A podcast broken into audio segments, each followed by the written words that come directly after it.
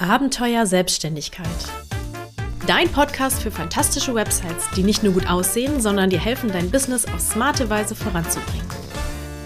So, schön, dass du wieder da bist ähm, oder herzlich willkommen, falls du das erste Mal zuhörst. Heute in dieser Folge möchte ich einen kleinen Einblick hinter die Kulissen geben. Und zwar möchte ich so ein bisschen zeigen, was ich eigentlich tue, bevor ich mit einer Website loslege. Also bevor ich mich an den Computer setze und ähm, die Technik einrichte und was man alles so tut, das Design mir überlege und so weiter. Ähm, finde ich ganz, ganz wichtig, diesen Schritt, den ich davor mache. Und wenn ich einen Webdesign-Auftrag habe, also wenn ich für jemanden die Website umsetze, dann mache ich das immer in Form eines Auftakt-Workshops. Also dann setzen wir uns, meistens dauert das so anderthalb Stunden zusammen. Ähm, auch meine Kursteilnehmer bekommen als allererstes so eine ganze Lektion dazu zu diesem Thema, zu der Vorplanung der Webseite und so zu der ähm, Strategie, die dahinter liegt. Eins möchte ich vorweg sagen, ähm, das Thema, also ich hoffe, du bist noch dran, denn das Thema Strategie und ähm, Vorplan, bla bla, das klingt immer so sehr langweilig. Ähm, ich hoffe, dass hier jetzt auch noch niemand eingeschlafen ist. Aber ähm, ich bin selber eigentlich auch nicht so der Typ, der vorher immer groß plant und nie in die Umsetzung kommt, weil er halt alles zerdenkt, sondern ich bin eher so, ja, also ich denke tendenziell eher ein bisschen zu wenig nach, bevor ich was mache. ähm, aber ich habe einfach über die Jahre gelernt, ähm, in denen ich jetzt als Webdesignerin tätig bin, wie wichtig das ist. Denn ähm, ich weiß nicht, ob du vielleicht meinen letzten Newsletter gelesen hast. Ähm, ich habe zum Beispiel mal, also es ist jetzt nur ein bisschen Beispielen, ähm, aber man lernt ja auch mit der Zeit dazu. Ich habe nämlich mal ein Projekt für einen größeren Kunden umgesetzt und da, also es war noch, als ich damals in der Agentur angestellt war. Und ähm, ja, also diese waren super zufrieden mit der Webseite und die ist auch heute noch online und ist auch heute immer noch einer meiner Kunden ähm, in meiner Selbstständigkeit.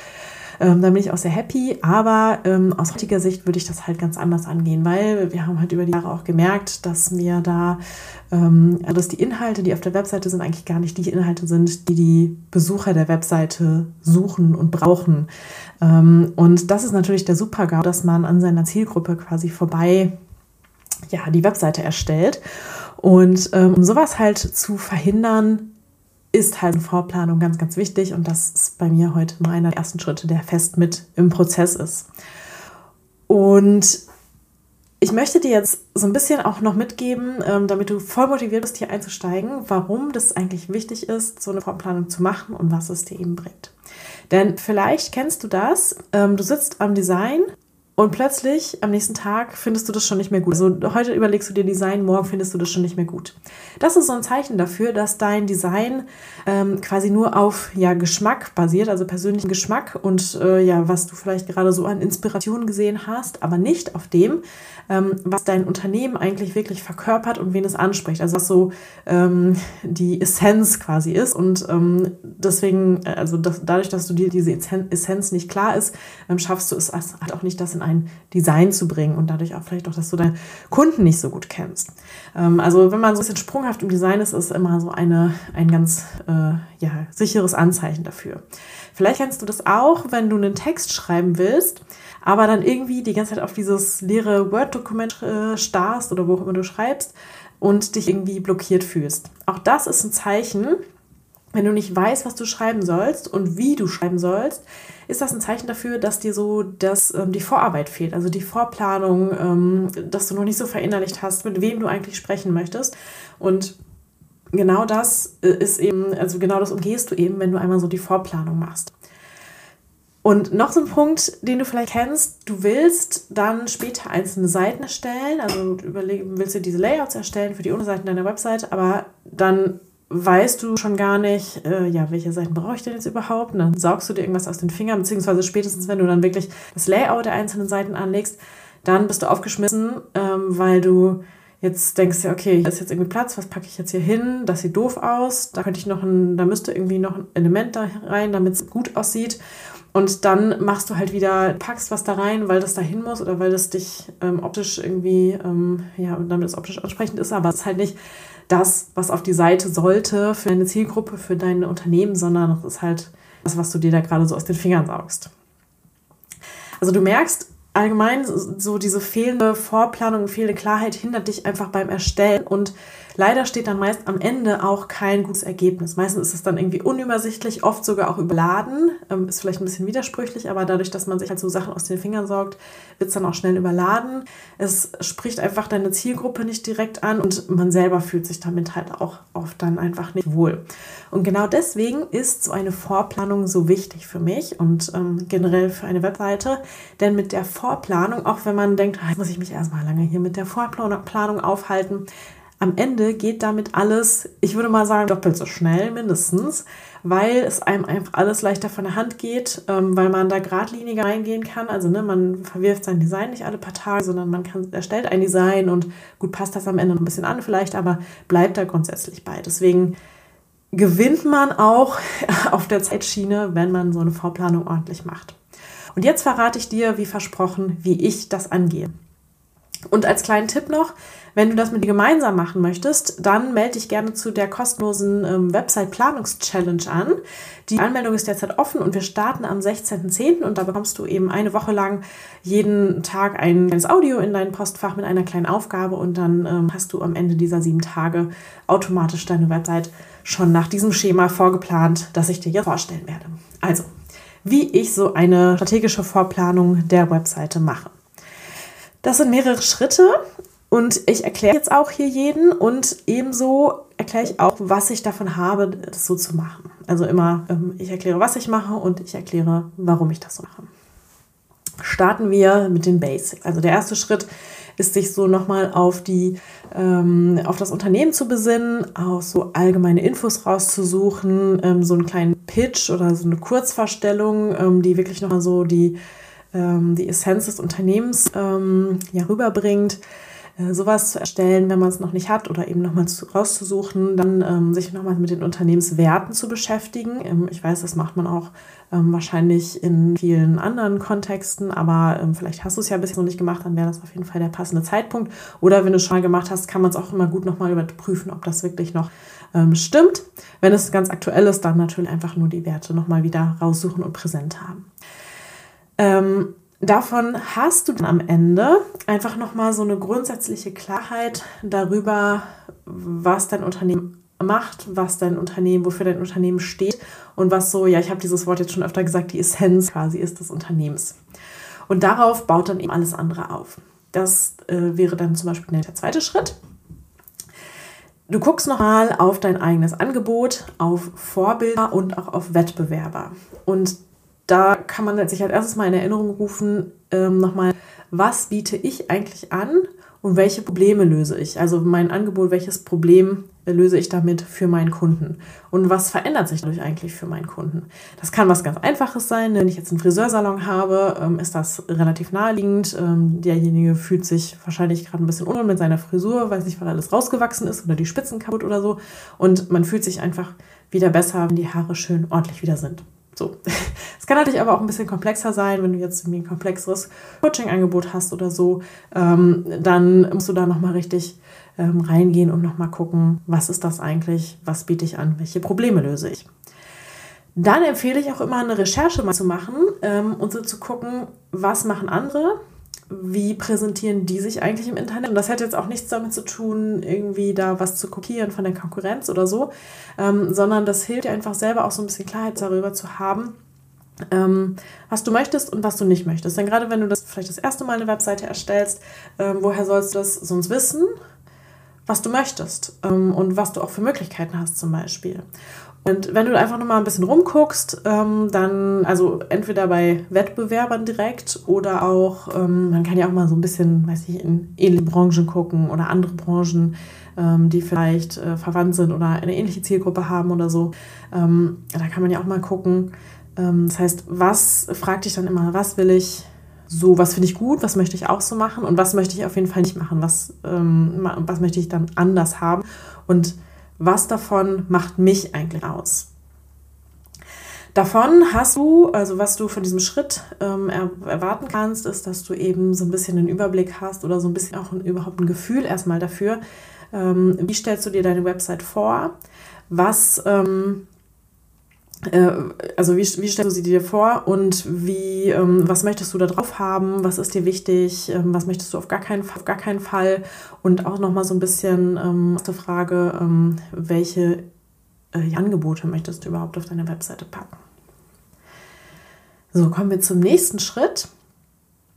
Wir werfen dann am besten einmal einen Blick auf die Kundinnen. Also jetzt waren wir sehr viel innen, also bei deinem Unternehmen, bei deinem Angebot und jetzt werfen wir mal einen Blick auf die Kundinnen.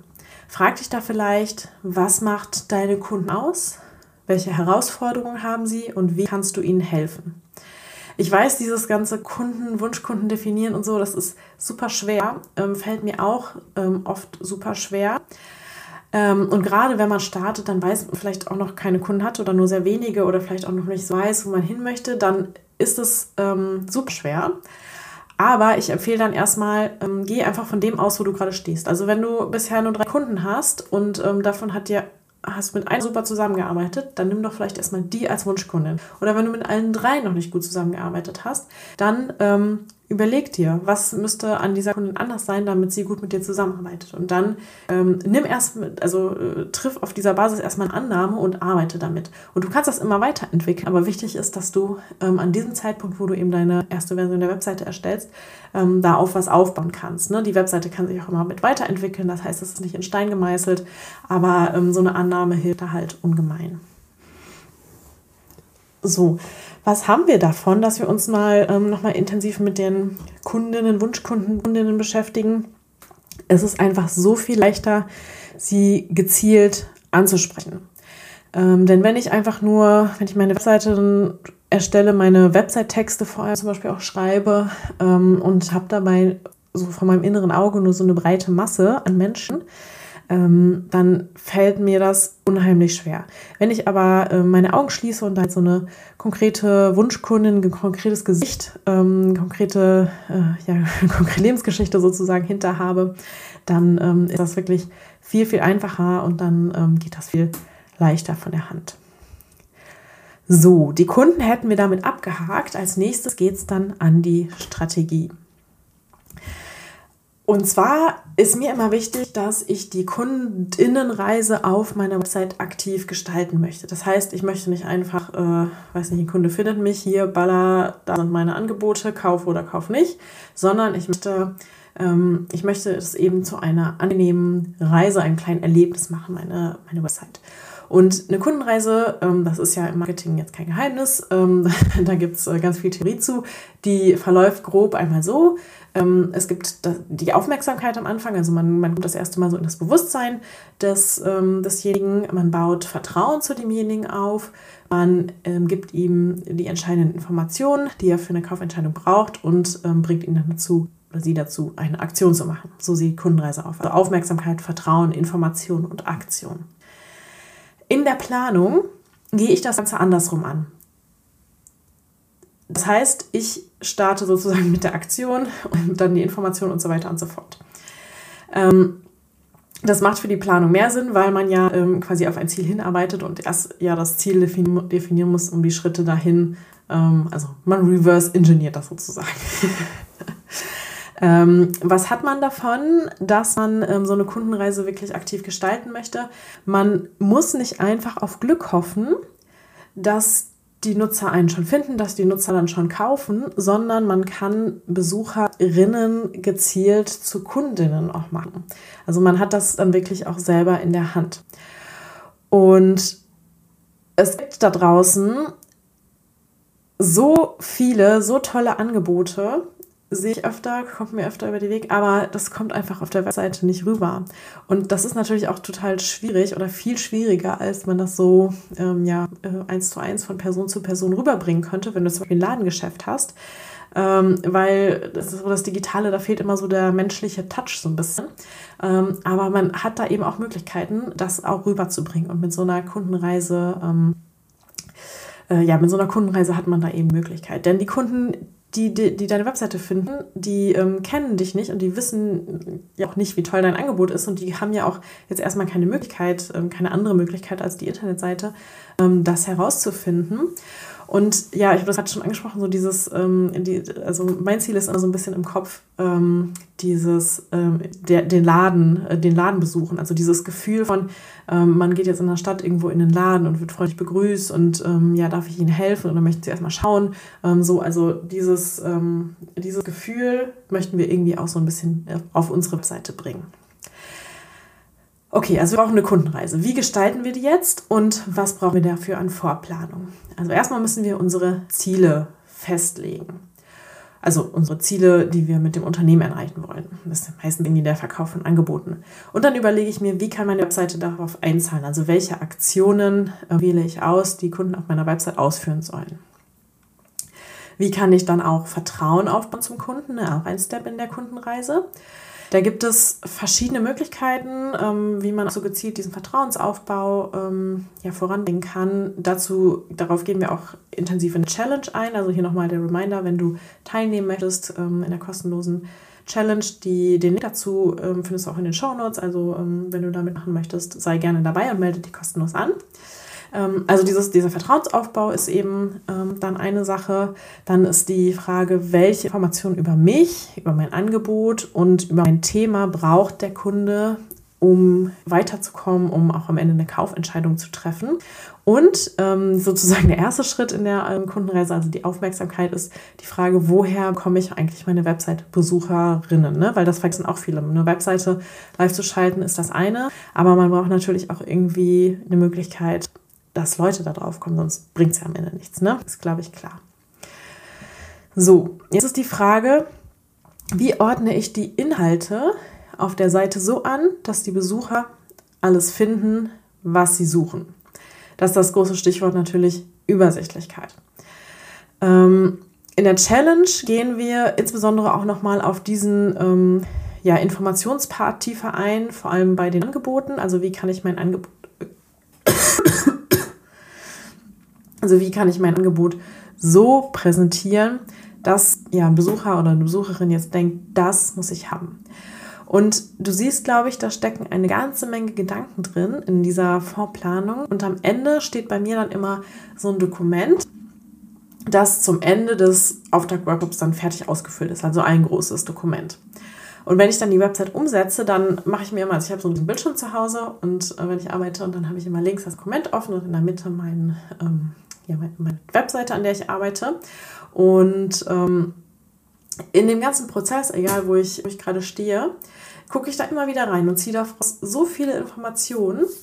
Ähm, wenn ich eine Entscheidung treffen muss, eigentlich immer, gucke ich da immer noch mal rein, wenn ich ähm, texte, wenn ich designe, ähm, immer wenn ich irgendwie ja, eine Entscheidung treffen muss im Webdesign-Prozess, dann kann ich das einfach auf dieser Grundlage so viel besser treffen und habe das alles immer direkt griffbereit muss da jetzt nicht noch im Prozess tausendmal drüber nachdenken und das hält mich die ganze Zeit auf. Und zwar ist das wirklich bei allem, bei allen Tasks, die ich so im Webdesign-Prozess habe, ähm, hilft mir das. Ne? Also Design, Layout, Texten, bei allen Schritten hilft mir das. Und ich möchte das natürlich auch noch mal vorheben. Ich weiß, das ist vorher eine ganze Menge Arbeit und man hat da, glaube ich, am Anfang nicht so Bock drauf. Aber wirklich, dadurch geht der ganze Rest viel, viel, viel schneller. Also wirklich, man, man, fühlt sich nicht mehr so gehemmt, es geht alles viel leichter von der Hand, es flutscht quasi einfach so viel besser. Und ähm, das Wichtigste ist auch, das Ergebnis ist viel besser. Weil bringt ja nichts, wenn ich jetzt einfach irgendwas mache, weil ich mir die Zeit für die Planung sparen will und dann stecke ich aber super viel Zeit in die Umsetzung und am Ende kommt dann halt einfach irgendwas bei raus. Ich möchte ja zum Ende schon das bestmögliche Ergebnis haben und eine Webseite, die ich einfach selber richtig cool finde und die ich auch richtig gerne zeige. Also so vielleicht zum Abschluss nochmal dieser kleine Motivationskick von mir. Wenn du überlegst, mit deiner Website zu starten und vielleicht auch noch nicht weißt, wie du starten sollst, dann wäre das meine Empfehlung an dich, starte so. Also starte mit der Planung und zwar mit einer relativ tiefen Planung, mit dafür richtig Zeit. Am Ende wirst du dann eine richtig gute Website haben. Also es ist wirklich belohnt.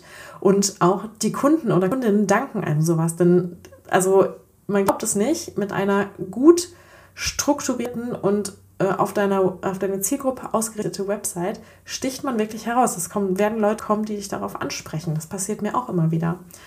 Und ich weiß auch, gerade wenn man am Anfang steht, fällt einem das oft schwer, weil man ja, beim Wunschkunden bin ich ja eben schon darauf eingegangen, weil man zum Beispiel keine Ahnung hat, wie Wunschkundinnen aussehen sollen. Aber weißt du was? Das ist nicht schlimm. Du kannst, wie gesagt, erstmal mit Annahmen arbeiten. Das Ganze darf sich auch weiterentwickeln. Und auch wenn du damit erstmal noch nicht wirklich ins ja, Schwarze triffst, wird es trotzdem viel, viel besser sein, als wenn du das einfach ohne machst oder einfach irgendwas aus dem Ärmel schüttelst. Und es wird dir auch leichter fallen, nachzujustieren, weil du weißt, wo du, an welchem Schräubchen du drehen musst, sozusagen. Also, wenn du jetzt Lust hast, das wirklich auch umzusetzen und äh, nicht nur auf so einem theoretischen Level zu bleiben, dann komm wirklich in die Challenge. Da gibt es ein Workbook und sieben Tage lang jeden Tag ein Audio in dein E-Mail-Postfach. Das wird dich auf jeden Fall motivieren, dran zu bleiben und mit mir und den anderen Teilnehmern gemeinsam durchzuziehen, sieben Tage lang. Und danach hast du wirklich auch was in den Händen, auch wenn es natürlich was Digitales ist, worauf du dann aufbauen kannst und so richtig mit der Umsetzung deiner Website losstarten kannst. So, das war es für heute. Ich hoffe, du konntest aus dieser Folge ganz viel für dich und dein Website-Projekt mitnehmen. Und ich würde mich mega freuen, wenn du mir dazu auch noch ein Feedback gibst. Entweder zum Beispiel über eine Bewertung auf deiner Podcast-Plattform oder indem du mir direkt eine E-Mail schreibst an podcast.meilenweit-webdesign.de. Das kannst du übrigens auch super nutzen, wenn du eine Frage hast, die du mir stellen möchtest rund ums Thema Business-Website. Kannst du mir schicken, damit ich sie dann in einer meiner nächsten Podcast-Folgen beantworten kann. Ich möchte ja nicht so allein vor meinem Mikro sitzen, sondern das Ganze lebt ja auch von deinem deinem Input. Deswegen würde ich mich da sehr, sehr freuen. Danke fürs Zuhören. Ich freue mich, wenn du beim nächsten Mal wieder dabei bist. Deine Julia.